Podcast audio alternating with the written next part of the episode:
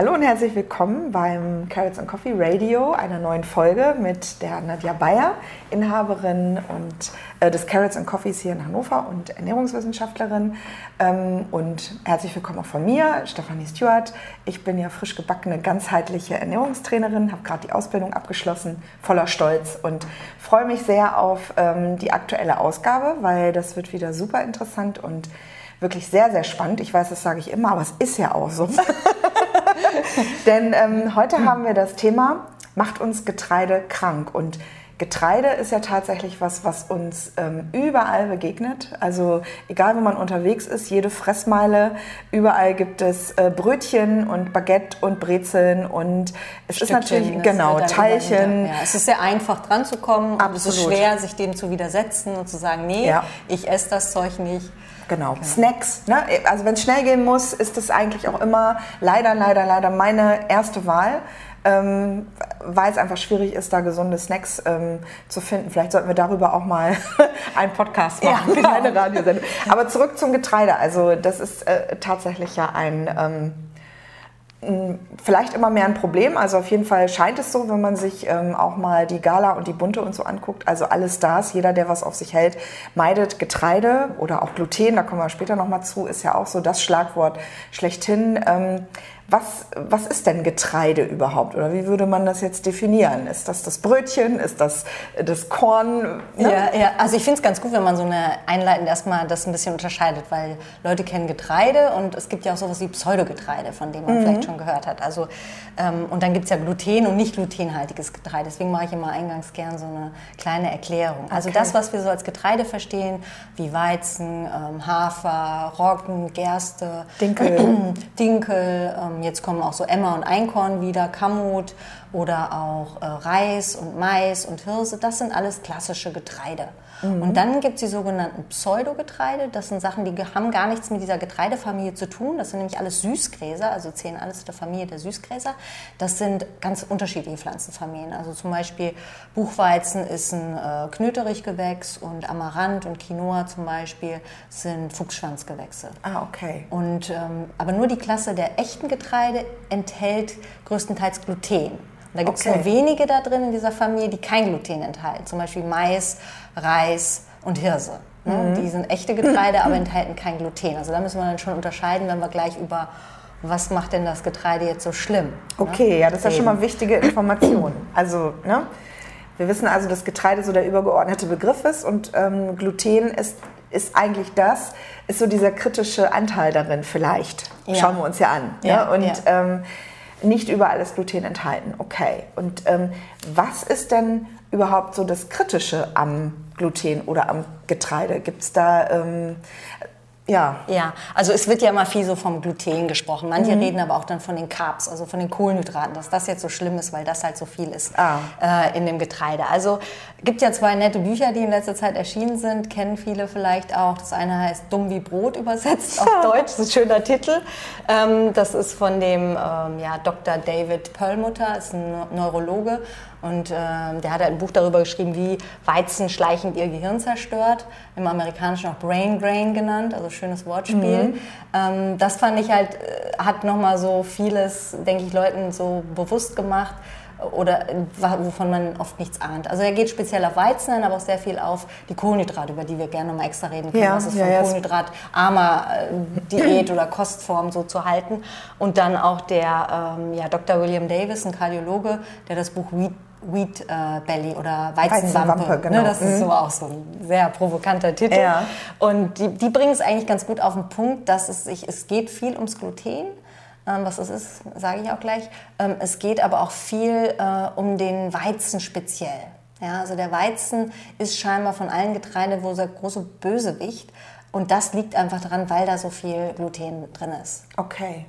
Also ich war ja sowieso erstaunt, in der Ausbildung ähm, haben wir ja auch mal Gluten selbst hergestellt. Und ich habe, muss ich mich jetzt echt mal outen, ähm, bis zu diesem Zeitpunkt ähm, mir natürlich A, nicht besonders viel Gedanken darüber gemacht, aber wenn ich an Gluten gedacht habe, habe ich gedacht, das ist irgendein ähm, ja, so ein fieser Inhaltsstoff, irgendwas Chemisches, vielleicht sowas wie Glutamat oder ja, so. Vielleicht war das, das irgendwie, ähnlich, genau, ne? weil das so ähnlich. Ich habe äh, nicht gewusst, dass es äh, schon im Grunde, oder nicht nur im Grunde, dass es eine natürliche, ein natürliches Lebensmittel ist. Also wir haben ja dann ähm, Mehl gewaschen ja. und ähm, immer wieder durchgespült und was dann übrig blieb, war Gluten, so ein Klumpen Gluten. Ja, ja. Also es ist genau, also es ist eigentlich einfach ein Eiweiß, was ganz viel im Weizen vorkommt. Natürlich auch in Dinkel und den anderen richtigen, echten glutenhaltigen Getreide, aber da ganz besonders viel.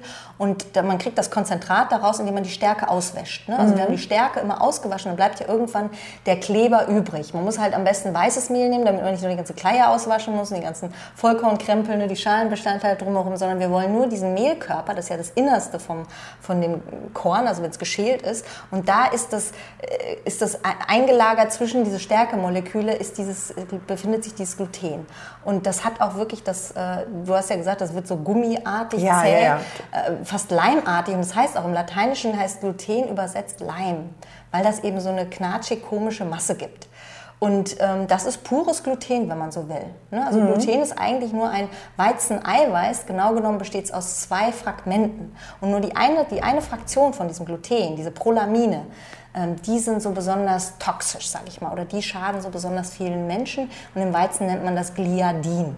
Okay. Ja, also Gliadin ist die eine Fraktion dieses Glutens, was so besonders mhm. ähm, problematisch ist. Mhm. Und was macht das? Also diese, ähm, also tatsächlich, wenn man, wenn du sagst, das ist so ein problematischer Inhaltsstoff oder das, was ähm, die Probleme hervorruft, was sind das für Probleme. Also gehört habe ich natürlich auch schon von Glutenunverträglichkeiten. Ja. Ähm, ich glaube, dass ganz viele Menschen auch glauben, dass sie eine Glutenunverträglichkeit haben, das vielleicht aber auch noch gar nicht getestet haben oder so. Ja. Dann gibt es natürlich äh, so den großen Bösewicht, die Zöliakie.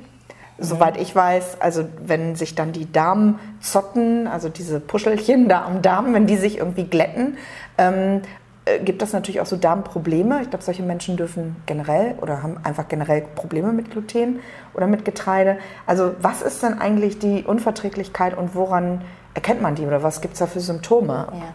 Ist eine sehr umfangreiche Frage. Mhm. Also ähm, auf mich ist das Thema immer wieder gestoßen in der Ernährungsberatung einfach. Ne? Ich habe gesehen, die Leute äh, haben so viele, mittlerweile so viele Unverträglichkeiten und ähm, das muss gar nicht immer eine Zöliakie sein. Deswegen ist ganz wichtig, dass wir mal kurz unterscheiden. Ja. Also ich würde mal sagen, man sollte Begriffe verwenden wie erstmal ein Oberbegriff. Der Oberbegriff ist einfach ähm, eine Glutenunverträglichkeit, wenn wir jetzt nur mal vom Gluten sprechen ja. wollen. Und äh, diese Glutenunverträglichkeit kann sich im Extrem äußern als eine Zöliakie. Das ist eine mhm. richtig massive, schlimme Dünndarmerkrankung.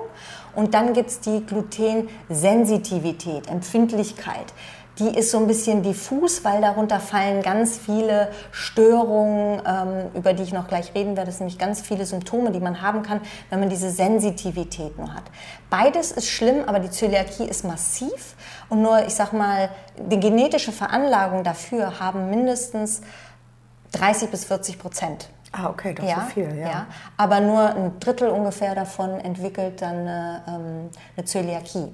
Das mhm. hat was mit bestimmten genetischen ähm, Determinanten. Wenn man die hat, das kann man testen lassen, dann ist die Wahrscheinlichkeit recht hoch, eine Zöliakie zu entwickeln oder wenn, wenn man sich jetzt vermehrt Gluten aussetzt, dass man das entwickelt. Mhm. Und Zöliakie, wie du richtig gesagt hast, ist einfach, da, da, man hat ja im Darm so eine, eine riesen Absorptionsoberfläche und die wird geschaffen durch diese vielen Einbuchtungen. Also mhm. Falten, auf den Falten sitzen wieder Zotten und es vergrößert natürlich immens die Oberfläche. Und auf jeder einzelnen Zelle nochmal sitzen diese Mikrovilli, ne, diese kleinen... Ja, ich erinnere mich an diese ja. Bilder, die wir da in der Ausbildung hatten. Das genau. war, mhm. Also da entsteht wirklich ein Fußballfeld großes Areal.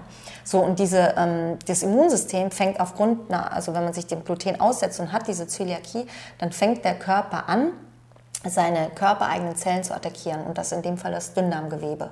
Und dann verschwinden praktisch diese Zotten. Das sieht wirklich aus, als wären sie da mit, über mit dem Rasenmäher äh, drüber gefahren. Und dann hast du natürlich das Problem, du nimmst dann die Nährstoffe, die sich dir bieten, normalerweise in der Nahrung gar nicht mehr auf. Mhm. Die Leute zeigen dann massivste Nährstoffmängel. Also du kannst sein, dass du dir wirklich beim Staubsaugen die Rippe brichst und erst feststellst, ups, ich habe ein Problem. Ne? ich habe eine massive Güte. Osteoporose, ja. wo kommt denn das hm. her? Also Knochengesundheit ist ein ganz deutliches Zeichen von der Zöliakie. Dann aber auch ein aufgetriebener äh, Leib, also das ist so ein richtig geschwollenes Abdomen, so richtig ein wabbeliger Darm, ähm, glänzt, also im Kindesalter oft so die Masse, massiven Durchfälle, manchmal blutige Durchfälle, weil es ja eine wahnsinnige Entzündung ist im Darm. Ähm, dann haben die Kinder aber auch ah, Gedeihstörungen, also diese Kinder wachsen nicht, bleiben im Wachstum zurück, eine verspäter, ver, verzögerte Pubertät. Mhm. Ähm, also auf jeden Fall schon ähm, ganz äh, starke Symptome. Also man kann jetzt, man läuft nicht Gefahr, dass sich da irgendwie so eine äh, Zöliakie unbemerkbar irgendwie äh, bildet, sondern man hat schon... Ah, durchaus. Es gibt sogar Leute, die kriegen Verstopfung davon. Also okay. eine jahrelang unbehandelte Verstopfung, da kann Gluten dahinter stecken. Oder einfach nur massive Blähung, immer wieder Blähung, Blähung, Dysbiosen, also Darmflora-Störungen. Ähm, also es, manchmal ist die Zöliakie gar nicht so so, dass sie so zutage tritt. Die kann mal sehr, sehr still und asymptomatisch sein, aber die Leute haben sich an die Symptome gewöhnt. Und wenn sie es dann auf einmal weglassen, merken sie, dass es ihnen so viel besser geht. Das ist ähnlich mhm. wie bei mhm. dieser Glutensensitivität. Das ist das auch das Beste, mit, die Methode, um es zu diagnostizieren, ist nämlich weglassen und gucken, ob es besser wird. Aber bei der Zöliakie, da kann man schon ganz klare Antikörpertests machen. Ne? Äh, Transglutaminase-Antikörper sind sehr äh, gut im Test und dann eben diese genetischen Determinanten, wenn man die misst, da, da gibt es gute Testverfahren. Während man mit dieser Glutensensitivität ganz schwer labormäßig vorgehen kann. Mhm. Ne? Aber wie gesagt, also Zöliakie relativ massiv von den Symptomen. Und um jetzt nochmal auf die Glutensensitivität zu kommen, ähm, da ist es viel ungenauer. Also das kann anfangen mit äh, chronischer Müdigkeit. Äh, Hier. genau. Schön, dass Sie noch nicht eingeschlafen sind, Frau Stuart. Ich versuche ja auch keine Monologe zu halten, deswegen nee, aber das, das äh, ja, ich glaube, da werde ich gleich auch ich noch denke, mehrere Symptome kommen. Okay, ja, ich denke, also man freut sich dann immer, wenn man denkt, oh, dann ist es ja alles, das hat ja dann jeder. Und darauf gehe ich auch gleich nochmal ja, ein, dass okay. diese Frage durchaus berechtigt ist.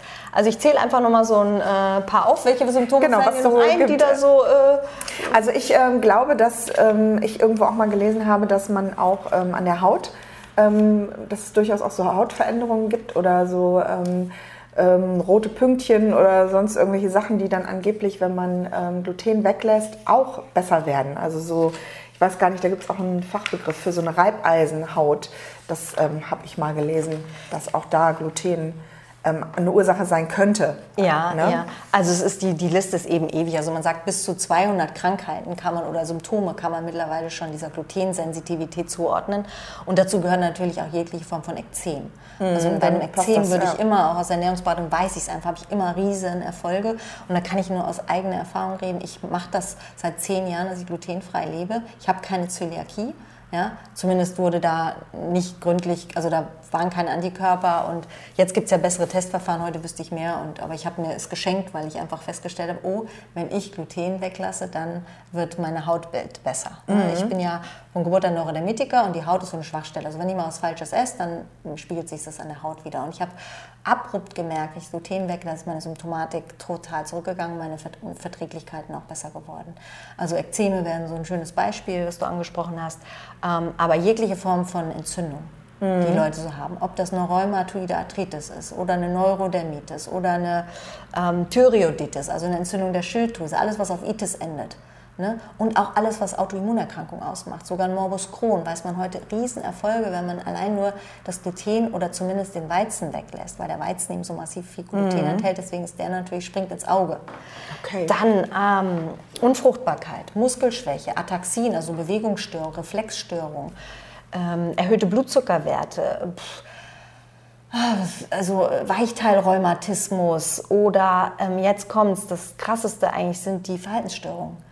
Also Ach, ob das jetzt ähm, ähm, Autismus ist oder ADHS, also diese Hyperaktivität. Ich wollte es gerade fragen, das ist ja auch ähm, eine Krankheit, die jetzt irgendwie auch plötzlich scheinbar ähm, vermehrt auftritt. Ne? So. Ja, also ich meine, an was leidet die Gesellschaft am meisten? Das sind eigentlich psychiatrische Erkrankungen, mhm. kann man mhm. schon sagen. Also Depression steht auf der Liste ganz oben, Arbeitsunfähigkeit, äh, neben Rücken kommen gleich die äh, psychiatrischen Erkrankungen.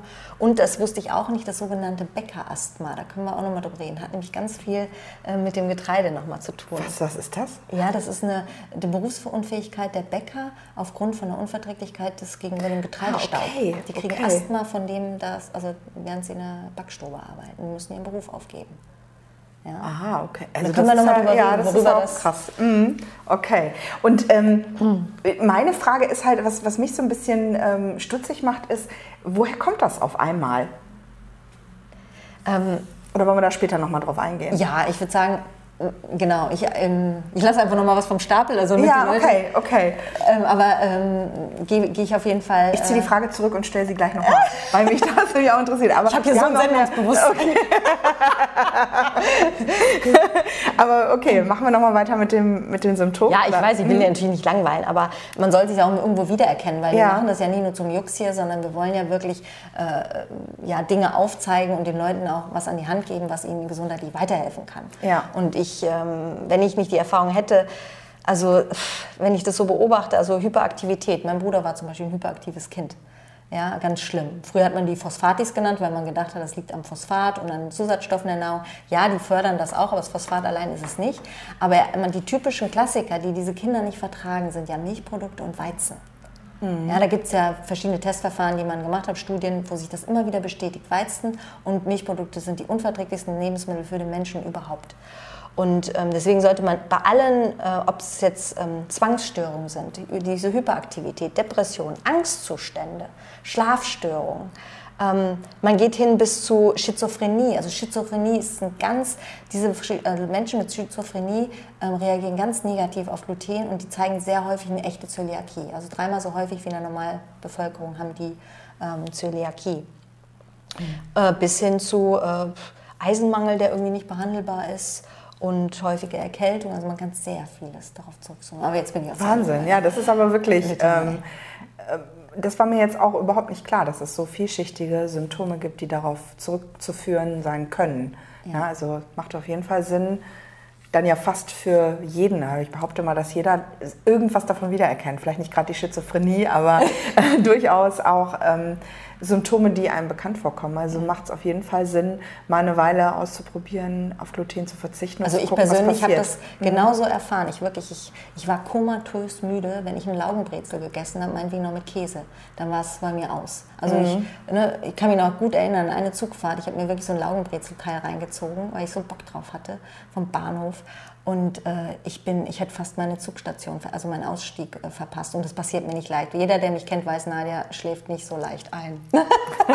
und ich bin eingeschlafen, aber so müde, also so eine, so eine also richtig komatöse Müdigkeit, wo ich mich echt treten musste, dass ich aufsteige gerade so nicht verpasst. Ne? Und, und Nierenschmerz. Ich kriege dann immer so Nierendruck. Mhm. Und das war für mich so ein Alarmzeichen. Was ist denn da los? Und dann habe ich es ein paar Mal, äh, habe ich gesagt, das ist nur ein dummer Zufall, hast vielleicht nicht genug getrunken, war so viel Salz an der Laugenbrezel. Weiß der Geil, man findet ja Erklärungsansätze. Ne? Und dann habe ich das aber immer wieder mal wiederholt. Und das habe ich auch dann bei Hafer beobachtet, wo man immer sagt, Hafer hat kaum Gluten. Ne? Und ähm, weil es eben mehrere Faktoren gibt, die das Getreide unverträglich machen. Das Gluten ist ein Riesenbatzen. Und als ich das weggelernt, diese Müdigkeit, die kenne ich seitdem nicht mehr. Nach dem Essen, diese lähmende Müdigkeit, von der viele klagen, mittags mhm, brauchen sie Kaffee danach und morgens und immer braucht man irgendwas aufputschen, ist das nicht normal. Ja, ich glaube, der Punkt ist einfach, wir müssen uns auch mehr beobachten. Ne? Also das ist ja immer so der... Ähm der Dreh- und Angelpunkt. Also ich glaube, wir nehmen einfach viele Dinge nicht wahr. Also nee, weil, generell weil das machen ja alle ja. so, das war schon immer so. Warum soll, der, warum soll jetzt der Weizen oder das Gluten auf einmal so schlimm sein? Ja. ja ist ja eine berechtigte Frage. Warum eigentlich? Ja, genau. Das ist auch wieder meine Lieblingsfrage.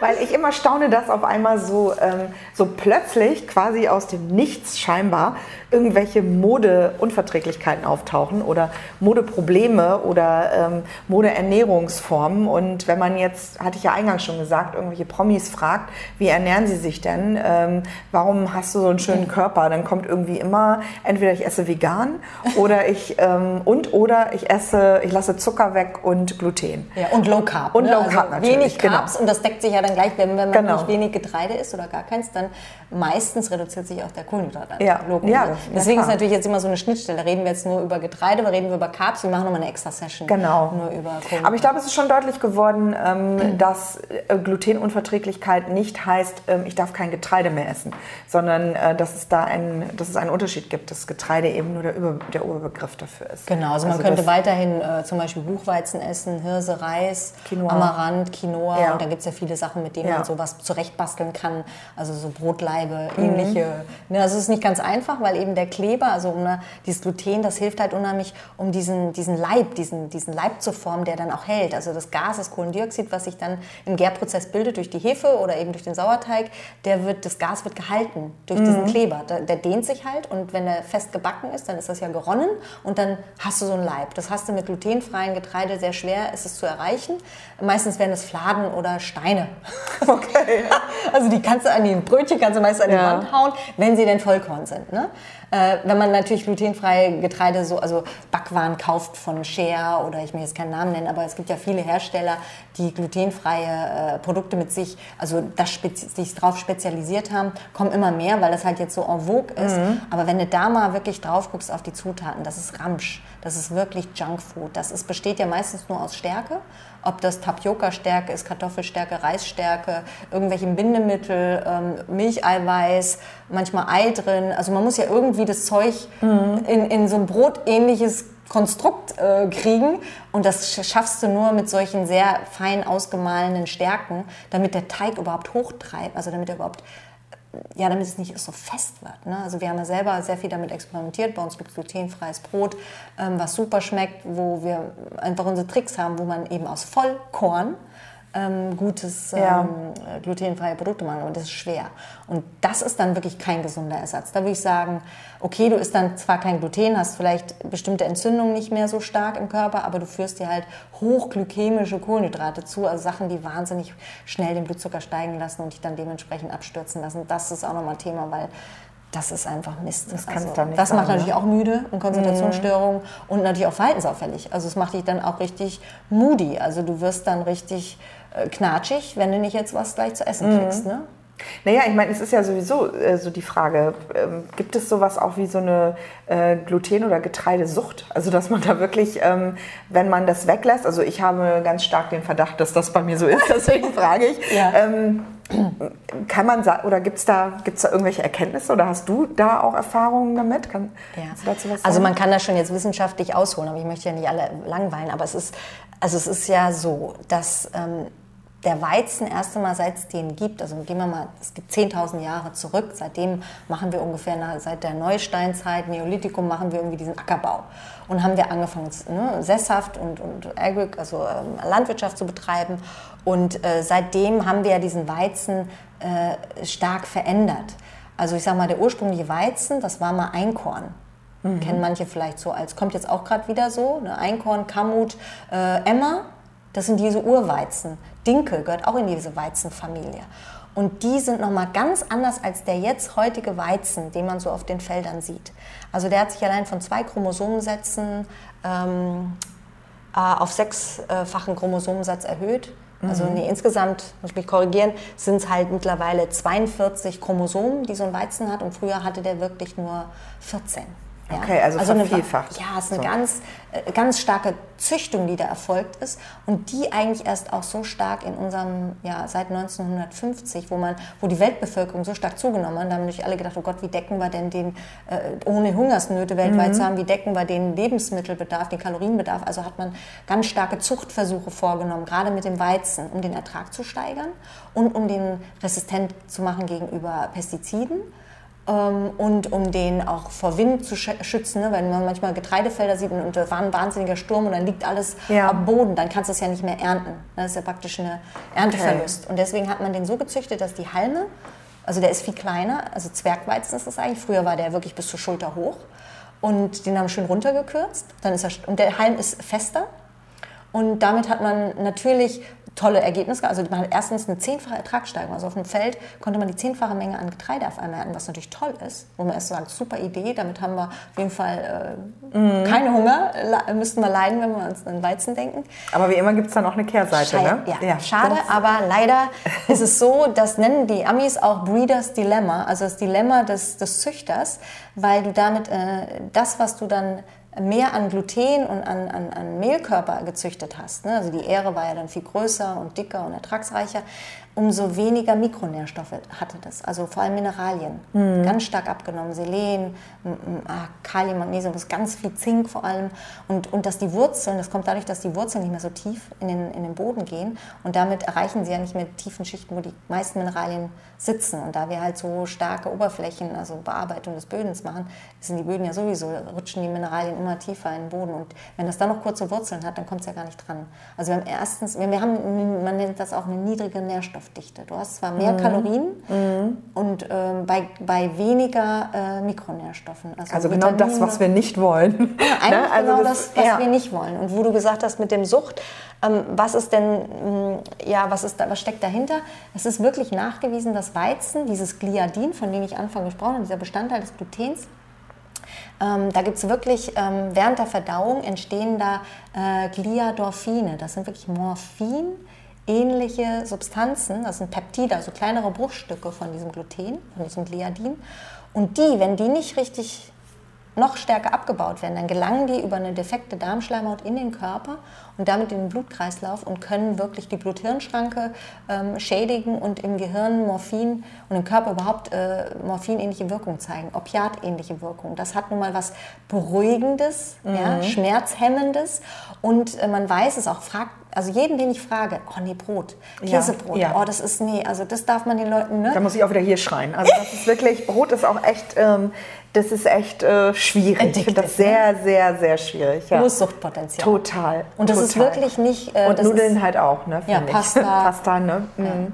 Und wenn man guckt, was essen die Leute denn? Die frühstücken morgens ihren Toast, dann mittags, äh, weiß ich nicht, gehen sie Pasta essen oder eine Pizza, je nachdem, mm. was man halt so, oder nimmt sich ein Brot mit zur Arbeit, ist doch oft so, und dann abends gerne noch Pasta. Kinder ähnlich, also was wir eine Glutenlast im Moment in unserer Nahrung haben, das hatten wir ja so noch nie. Also die Menschen haben erstens nie so viel Gluten gegessen und nie so Getreide gehabt, was so, so reich an Gluten war. Mhm. Ne, und Weizen ist nun mal das, das weltweit am meisten angebo äh, angebaute Getreide. Das muss man sich mal vorstellen.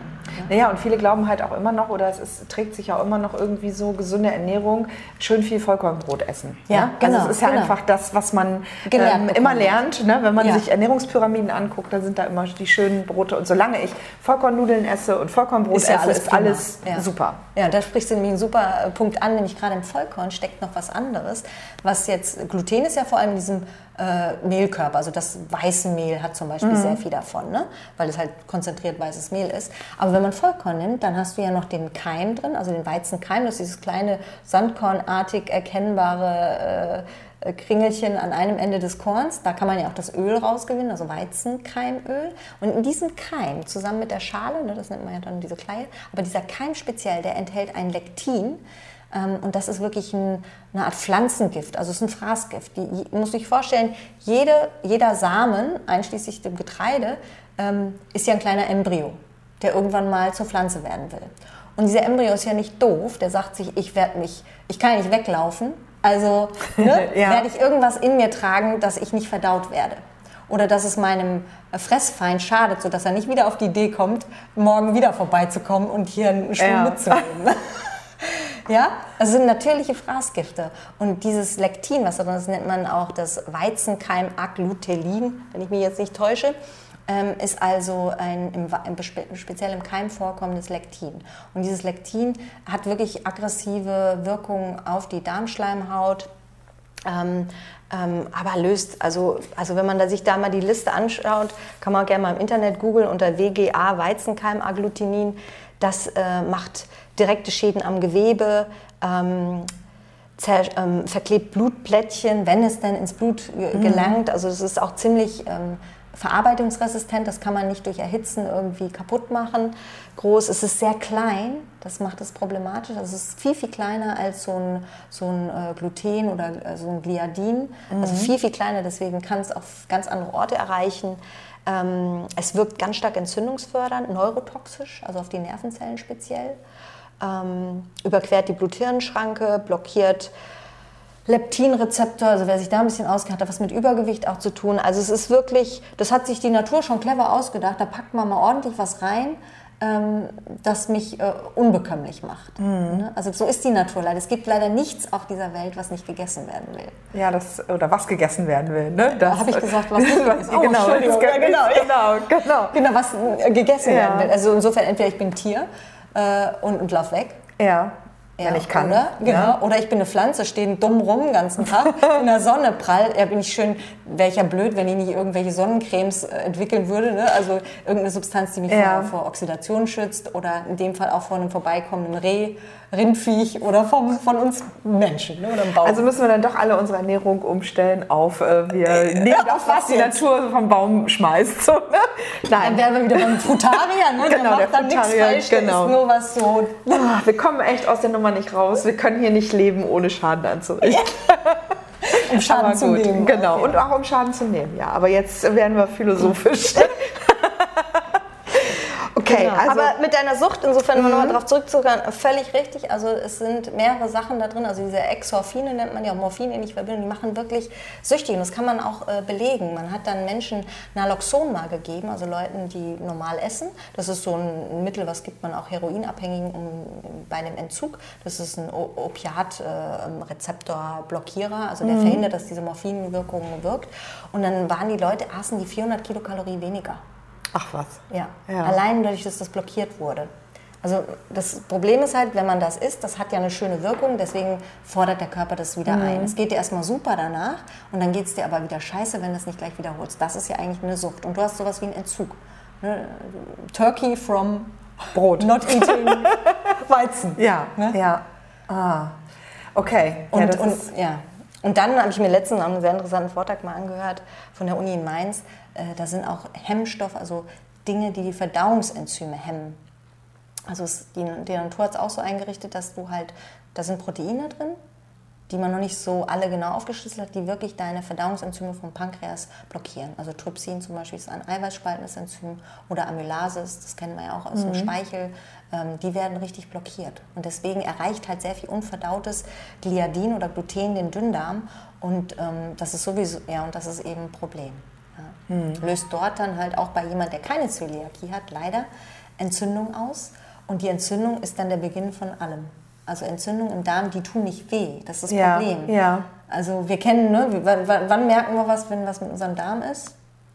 Ja, wenn es Probleme gibt, halt richtig. Ne? Also wenn, oder wenn wir, wenn wir Blähungen haben oder die Verdauung irgendwie nicht mehr richtig funktioniert. Aber genau, richtige Schmerzen oder Blähungen, ja. Aber Darmschmerzen hat man ja eigentlich nicht. Also Bauchweh ist ja eher irgendwie anders. Ja. ja, es ist ja eben, weil die Reizschwelle im Darm ist so hoch, dass die, die Beschwerden sehr stark werden müssen, müssen äh, werden müssen, damit ich das merke. Mhm. Und so eine latente Entzündung der Schleimhaut, die wird man nicht merken. Genauso merkst du eine Entzündung im Gehirn auch nicht so eine leichte Entzündung. Ja? Es, äh, es, juckt, es juckt ja dann nicht irgendwie das Gehirn. Mhm. Ja? Also sage ich mal so. Der Darm juckt dann Das will ich nicht sagen, dass mein Gehirn nie juckt.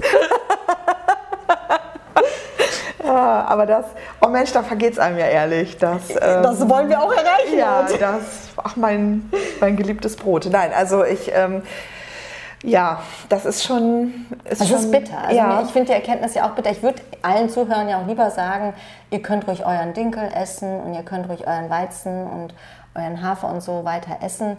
Ähm, also ich möchte es mal so sagen. Also den Weizen, den könnt ihr euch ziemlich hinter die Ohren schmieren, leider. Okay. Also weil der ist halt für die meisten sehr unverträglich. Warum das so ist, reden wir auch gleich nochmal mhm. drüber, warum die Unverträglichkeiten so stark zunehmen. Ähm, Dinkel ist natürlich schon mal besser, weil er nicht so hoch gezüchtet ist nicht so viele äh, Antinährstoffe enthält, eben die Verdauung mhm. hemmen und so weiter. Aber er ist nun mal noch ziemlich glutenlastig. Und jemand, der Weizen nicht verträgt, verträgt in der Regel irgendwann auch den Dinkel nicht mehr. Weil diese latente Entzündung fördert ja im Darm, dass sie sehr durchlässig ist, die Darmschleimhaut. Und damit kommen ja Fremdproteine immer mhm. vermehrt in den Körper und können so, so, eine Immunreaktion auslösen. Man nennt das auch Leaky Gut, leckender Darm oder löchriger Darm. Damit laufen wirklich viele Leute rum und wissen es nicht. Und das wird nur abheilen, wenn ich mal konsequent dieses glutenhaltige Getreide speziell, ich kann es natürlich noch weiter treiben und sagen, ich mache mal alles Getreide weg, um sicher zu gehen, aber ich würde mal sagen, glutenfreies Getreide, wenn dann schon alles gut ist, dann kann man auch dabei bleiben. Und manche sind dann immer noch nicht glücklich, die haben immer noch Blähungen, die haben immer noch Probleme mit äh, Darmflora, wiederkehrende Erkältung und irgendwie Unverträglichkeiten. Dann sage ich nochmal, mhm. nochmal eine Stufe weitergehen. Mhm. Ne? Ist natürlich für viele, die sich vielleicht noch nie mit dem Thema beschäftigt werden, ein bisschen harter Tobak. Aber mir geht es ja um, auch um Ernährungstherapie. Also man glaubt gar nicht, was man mit Ernährung erreichen kann. Es ist nur halt so schwer, ne? weil wir sind so so Unbequemheit auch. Ne? Es ist einfach, wir sind ja daran gewöhnt, bestimmte Dinge zu essen. Ja, und, ja, und das ne? hört man nicht gern. Also, nee, was man nicht will, nee. was wahr ist, ne, das darf auch nicht wahr sein. Ja. Ähm, aber vielleicht kann man es ja mal so entstellen, es ist vielleicht was dran. Ich schaffe es jetzt noch nicht, aber vielleicht probiere ich es irgendwann mal aus, wenn, wenn ich denn so Beschwerden habe. Wenn ich die natürlich nicht habe, äh, klar, sieht sich keiner veranlasst, da äh, was ja. zu unternehmen. Oder mal einen Deal machen für eine gewisse Zeit, zu sagen, okay, ich probiere jetzt aus, ähm, zwei Wochen, drei Wochen, je nachdem, wie lange man es aushält, auf Gluten zu verzichten und beobachte einfach, was mit mir passiert. Also ich habe das ja auch schon mal gemacht und, und ähm, habe auch festgestellt, dass ich auf jeden Fall wacher bin. Also das mit der Müdigkeit kann ich absolut ähm, bestätigen. Und es hat sich auch sofort was am Gewicht getan. Ja, es bindet halt auch ne? sehr viel Wasser. Also absolut. die Entzündung und überhaupt, das ja. ist auch sehr faszinierend. Und ich gebe das nicht gern zu, weil ich einfach äh, wirklich gerne Brot esse und äh, mir nichts mehr wünschen würde, als wenn das ich dann stimmt. okay kriegen würde. Aber ja, ja, dumm gelaufen. Dumm wie Brot. Ne? Aber ehrlich. Ja, okay, aber was, äh, also wir hatten ja vorhin auch schon mal angesprochen, woher kommt das auf einmal? Ähm, weiß nicht, ob wir das schon abschließend beantwortet hatten. Ähm, ja. Auf einmal diese explosionsartige, also du hattest gesagt, der Weizen verändert, also wurde verändert, jetzt gar nicht gentechnisch, sondern züchtungsmäßig. Genau, aber der ist gar nicht so im Fokus der Gentechnik, den haben wir auch anders hingekriegt. Mhm. Und da ist auch viel Chemie im Einsatz, darf man nicht vergessen. Also Züchtung ist nicht so harmlos, wir kreuzen da mal so, sondern da werden Chemikalien eingesetzt, um eigentlich künstlich Mutationen im Gen, im Erbgut mhm. äh, dieser Pflanze ein zu, auszulösen. Ne? Das ist teilweise auch nicht so, wie man so romantisch denkt, da züchtet nur jemand was. Ne? Mhm. Ja, aber daran liegt es einmal, genau, hast du recht. Ähm, und die Menge, also wir haben gesagt, weil wir so viel essen, mhm. sinkt auch die Toleranz des Körpers, wenn immer wieder massiv bombardiert wird. Und dann muss man überlegen, wie viele Stressfaktoren sind wir ausgesetzt, die auch den Darm und die Darmflora besonders mhm. verändern. Und die Darmflora ist eigentlich der Schlüsselaspekt des Ganzen. Also wenn die gestört ist, und das kann durch alle möglichen Nahrungsmittel, ne, das muss nicht nur der Weizen sein, der ist halt so der Eisberg da oben, also die mhm, Spitze, die Spitze, des Eisbergs. Aber es sind ja so viele Dinge, die wir essen, die nicht mehr naturbelassen sind. Und die oder auch Umweltgifte, die wir von außen einnehmen, dann die Impfungen, die wir erleiden, die das Immunsystem äh, ähm, verändern und, und äh, ja auch Autoimmunerkrankungen letztendlich 30 bis 40 Jahre später auslösen können. Da sind sich ja viele gar nicht bewusst, dass dass gar keine Ursache-Wirkungszusammenhänge mehr herzustellen sind. Wir wissen am Ende nicht, warum ist unser Darm so daneben, warum ist die Schleimhaut so durchlässig, warum ist die so ähm, ja, entzündet. Mhm. Und ähm, ja, der Stress, ich würde mal sagen, Stress ist ein richtiger, massiver Punkt, der verändert drastisch die Darmflora und die ist nun mal wirklich Wiege der Gesundheit. Also diese kleinen Untermieter, die wir da in uns tragen, die ähm, sind ganz entscheidend. Ja. Ich denke, ähm, okay, dann äh, lassen wir mal sacken, oder? Genau, Part, also Teil 2 äh, oder ja. Teil 3 müssen wir gucken. Ähm, wir machen jetzt mal hier Genau, also wir freuen uns auch, wenn jetzt irgendjemand an dieser Stelle noch ein paar Fragen hat oder sich noch mal was wünscht zu dem Thema oder so, immer gerne auch über, über Rückmeldung. Aber ansonsten machen wir jetzt hier wirklich erstmal eine kleine Sackenlasspause und ähm, kommen noch mal mit einem Teil 2 wieder. Genau, wo wir ein bisschen, ein bisschen, mehr darüber reden. Ähm, Erstmal, ja, was kann ich tun? Mhm. Ja, da würde ich dann auch nochmal eine kleine. Und vielleicht auch nochmal so ein kleiner Exkurs in die Praxis. Was kann man denn gut essen, was glutenfrei ist und eben trotzdem lecker? Also, ne? Ja. Genau, also wir haben jetzt ja erstmal so das Horrorszenario ja, dargestellt, genau. ähm, wo ich natürlich noch viel mehr ablassen könnte, aber ähm, wir wollten erstmal ein bisschen für das Thema sensibilisieren mhm. und dann reden wir nochmal über Ursachen okay. und was wir tun können. Dann lassen wir es mal alle sacken. Ich bin entsetzt, aber froh über die Information genau. und äh, sage Danke und bis zum, nächsten Mal. Genau. Podcast. Genau. Tschüss. Tschüss.